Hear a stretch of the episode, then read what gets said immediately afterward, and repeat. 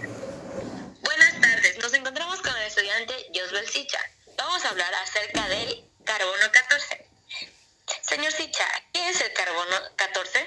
Eh, primeramente, buenas tardes. El carbono 14 es un isótopo radioactivo que también es conocido como radiocarbono.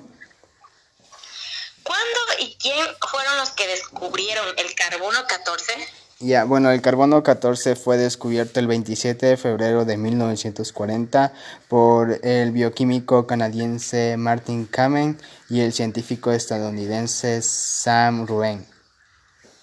¿Me puede decir en qué está presente el carbono 14?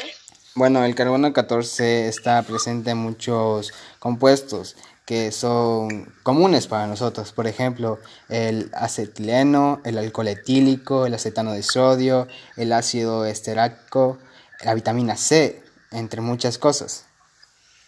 ¿Para qué se utiliza el carbono 14?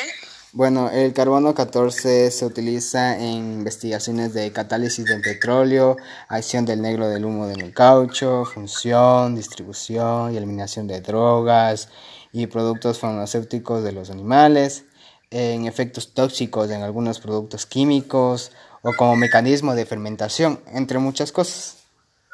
¿Cuál es la aplicación más conocida del carbono 14?